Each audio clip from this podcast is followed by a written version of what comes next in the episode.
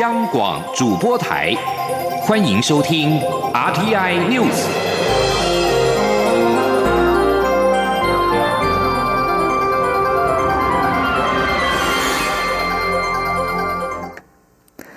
各位好，我是张旭华，欢迎收听这节央广主播台提供给您的 RTI News。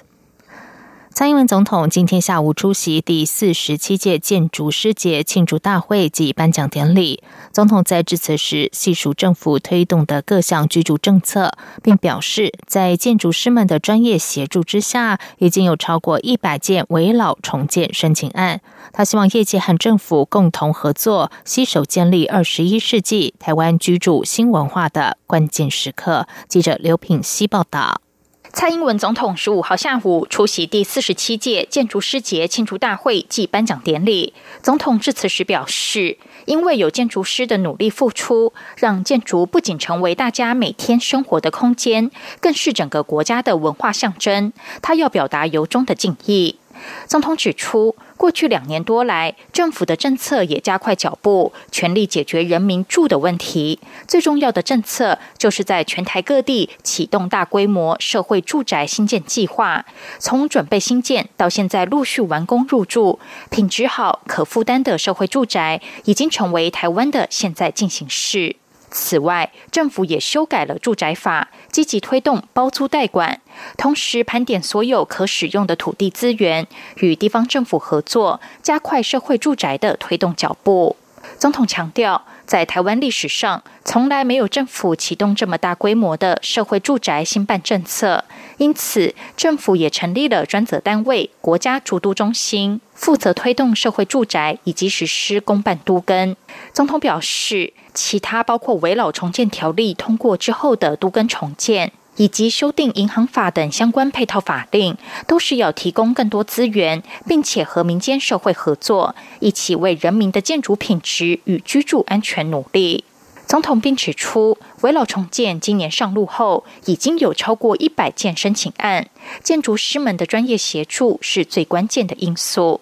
他说：“那么值得一提的是，呃，围老重建案在建筑师朋友的协助之下，那么今年。”第一次上路，那么已经有超过一百个案件的申请。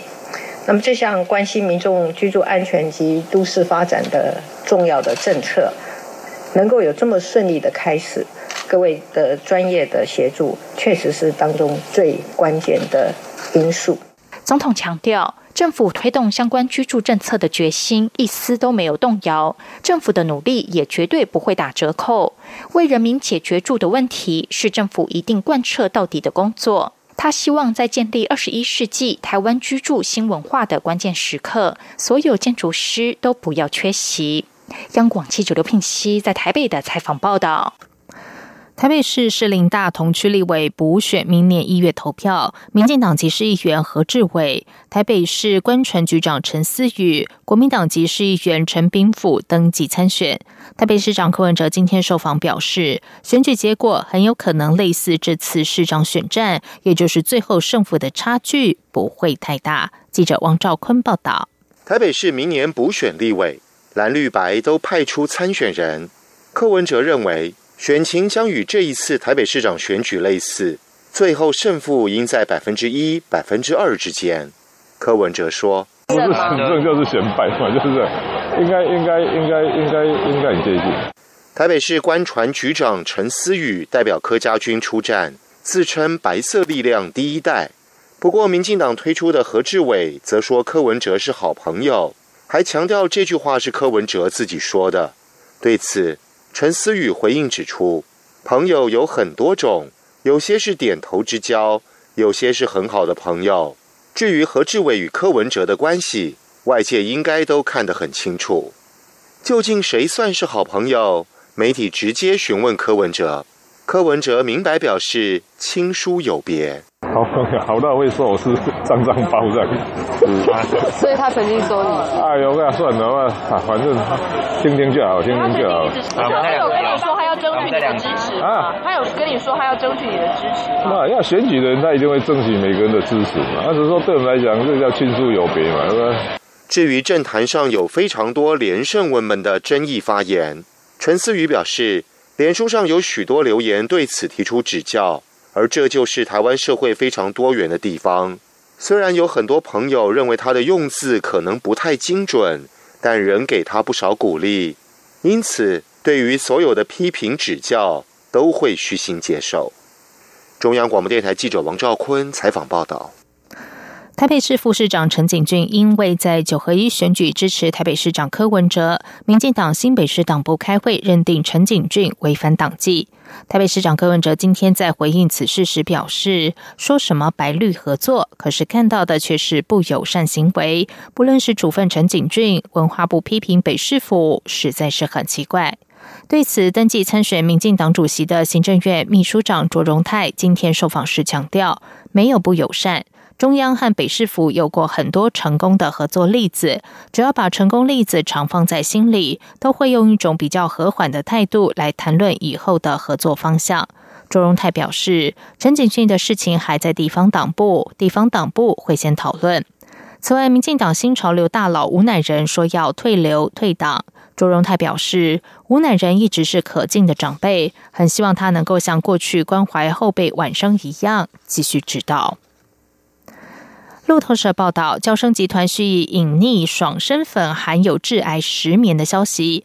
台湾交生公司今天发出声明否认此消息，强调有十万篇研究证实爽身粉不会致癌，也提供爽身粉原料给相关单位检验，都没有石棉成分。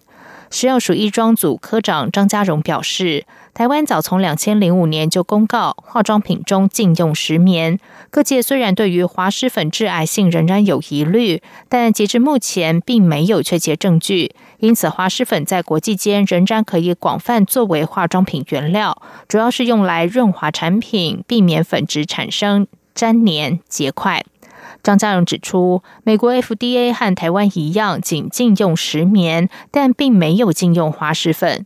民众对滑石粉有疑虑，挑选的时候可以避免使用标示有滑石粉的产品。如果使用时出现不良反应，可以到全国化妆品不良事件通报系统来通报。在外电消息方面，范中九月二十二号签署了主教任命协议之后，出现首例由教廷主导的人事调度。闽东教区地下主教郭熙景转任府里主教，将政权主教让给让位给府被教宗赦免的爱国教会主教詹思路。仪式是由教宗特使切利总主教主持。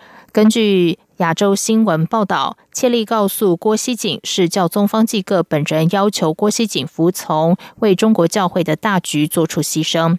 范中官方都没有出面说明这次的人事案，但仪式举行方式相当的高调，有别以往祝圣主教仪式都在教堂举行。这次交接地点是在专门接待外国领导人的钓鱼台国宾馆，并由教廷代表团切立见证，政治意味浓厚。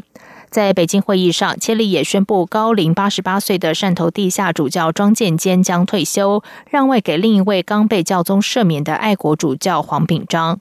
亚洲新闻指出，不少地下教友感到失望，担心坚持了四十多年的闽东地下教会将不再存在。不过，也有教友肯定郭熙景向教宗表现了绝对服从。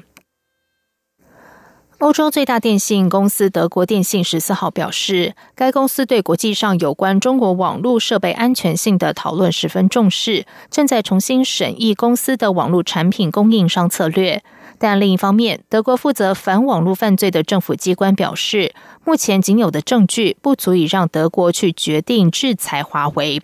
德国《明镜周刊》报道。德国联邦信息安全办公室主任肖恩·波姆表示，制裁是非常严肃的决定。如果要对某个企业展开制裁，就需要拿出证据。目前仅有的证据不足以让德国决定制裁华为。美国、澳洲和日本都已经宣布，出于对国家安全的考量，有意制裁华为。美国希望德国等国跟随美国，一同抵制华为。德国联邦信息安全办公室正在研究华为产品可能对德国造成的影响。以上新闻由张旭华编辑播报。这里是中央广播电台台湾之音。